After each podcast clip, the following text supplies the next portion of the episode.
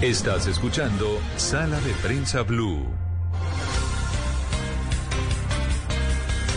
Avanzamos en esta mañana de domingo. Ahora hablamos, Juliana y oyentes, de deforestación y hablamos también además de temas importantes que tienen que ver con con lo que hacen eh, eh, entidades, ONGs, eh, organizaciones no gubernamentales, fundaciones, instituciones, para hablar de preservación del medio ambiente y de poner la lupa, Juliana, sobre estos temas puntuales, deforestación, atentado contra nuestros recursos naturales y sobre todo también un tema complejo, y es la forma como estas economías de todo tipo, criminales, informales, llámelas como quiera, terminan atentando contra el medio ambiente. Esta semana hubo una cifra eh, muy, muy preocupante de cómo volvió a aumentar la deforestación en Colombia, un tema del que hemos hablado muchas veces aquí en sala de prensa. Y de cómo se está afectando nuestra biodiversidad. Justamente hace unos días conocimos la Evaluación Nacional de Biodiversidad y Servicios Ecosistémicos, que es una investigación en la que más de 100 expertos de todo el país, de comunidades indígenas, negras, campesinas, locales, recogieron publicaciones y documentos científicos sobre el estado de la biodiversidad en Colombia, las contribuciones que nos hace la naturaleza, la diversidad biocultural, bueno, entre otros asuntos. Las conclusiones son impactantes porque conectan de forma muy clara esa reducción de la biodiversidad que está sufriendo Colombia con la salud humana, como usted decía, la economía del país y los problemas sociales a los que nos enfrentamos. Uno de los datos más relevantes es que los colombianos estamos perdiendo anualmente 3.3 años de vida debido a factores ambientales. ¿Cómo, cómo hacen la relación? La relación es que nuestra esperanza de vida se ha reducido por cuenta de estas problemáticas medioambientales. ¿Cómo? Pues dependiendo de las enfermedades que estamos sufriendo, la contaminación del aire, del, agua, exactamente. Escuchemos al respecto a Clara Solano. Ella es la directora de la Fundación Natura y además es copresidenta de esta Evaluación Nacional de Biodiversidad y Servicios Ecosistémicos. El deterioro de la biodiversidad, la pérdida que estamos teniendo tan acelerada de nuestros ecosistemas, nos está poniendo en riesgo la vida en Colombia. Ese es el mensaje central. Uno de los hallazgos es que por efectos de la contaminación del aire, de la contaminación del agua, la pérdida que estamos teniendo de esa riqueza genética, acuérdense que cada especie que perdemos, cada población de plantas, de animales, de hongos, de, microorganismos que se pierden por cuenta del deterioro, de la deforestación, de mm, esas amenazas que sufren nuestros ecosistemas, pues estamos perdiendo la posibilidad de desarrollarnos porque en la expresión de los genes están las especies y las especies son bienes y servicios, son alimentos, es madera, es eh, posibilidades de tener eh, salud y son por supuesto los medios de vida para muchas personas que viven en la, en la ruralidad de Colombia. Y estos efectos en la salud, Juan Roberto, se traducen en un costo para el país de 10 billones de pesos al año. Para ponerle un ejemplo, en el 2010 la contaminación del aire y del agua causó 7.600 muertes prematuras. Esos costos ascienden al 2% del PIB. Y la alerta también se enfoca en un aspecto que al principio de la pandemia se alcanzó a discutir, pero que con el transcurso de los meses se diluyó y parece que no solo no aprendimos la lección, sino que empeoramos durante esta pandemia en algunos temas ambientales, por ejemplo, en la generación de residuos de plástico y otros asuntos. Y es que los fenómenos medioambientales y la forma como degradamos la naturaleza son un factor de riesgo clave en el surgimiento de nuevas pandemias como la que hemos afrontado desde 2020.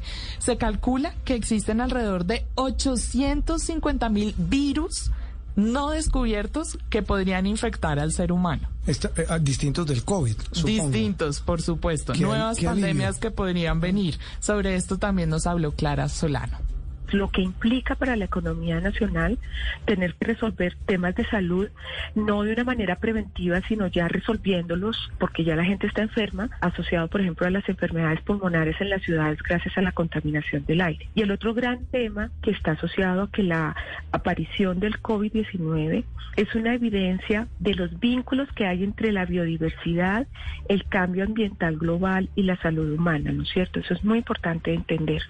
Los virus y los otros microorganismos patógenos son parte de la biodiversidad y, son alojados y transmitidos por distintas especies animales, incluidos los humanos.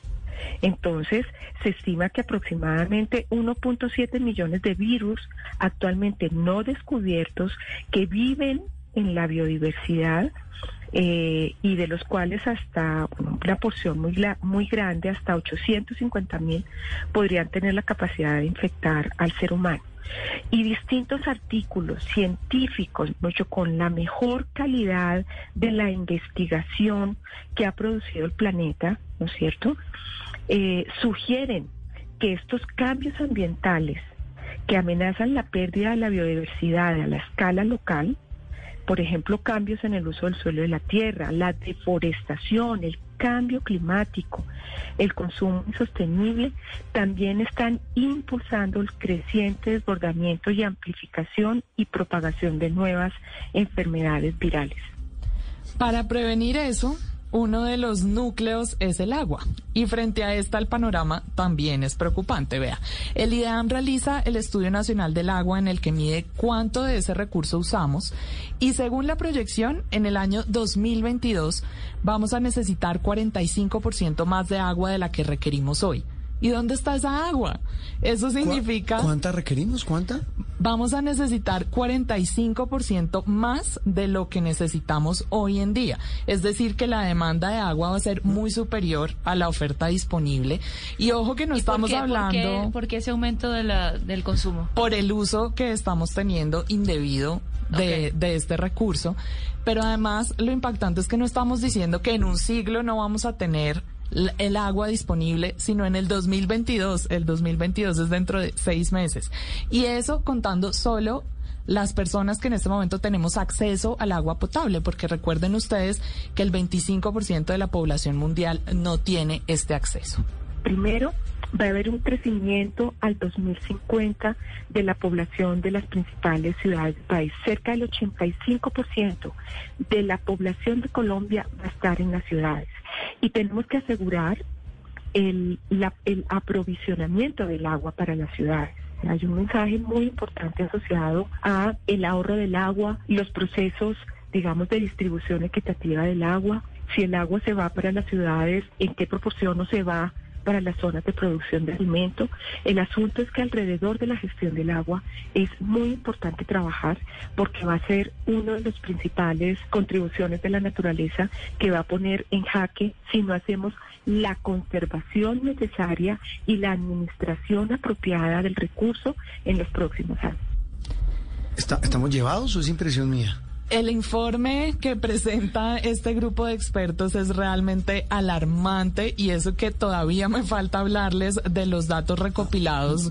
Nos queda una ñapa, una ñapa esperanzadora. Sí, lo siento mucho, pero sí le tengo ñapa desesperanzadora.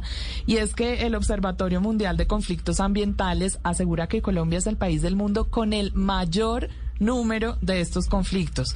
¿Qué es un conflicto ambiental? Son los problemas que se presentan en la relación entre la transformación de un territorio, los cambios del suelo, por ejemplo, para proyectos productivos y las comunidades que habitan esos territorios. Clara Solano nos estuvo contando cuáles son los sectores que más conflictos ambientales propician en nuestro país. Esta conflictividad está asociada a muchos procesos productivos, a infraestructura, a minería, a desarrollo, digamos, del sistema de producción de alimentos, también al desarrollo de eh, procesos de generación de energía. Entonces, eh, efectivamente, pues digamos que el territorio tiene una gran cantidad de puntos de regiones y de territorios que están viviendo permanentemente este debate y este, digamos, esta problemática.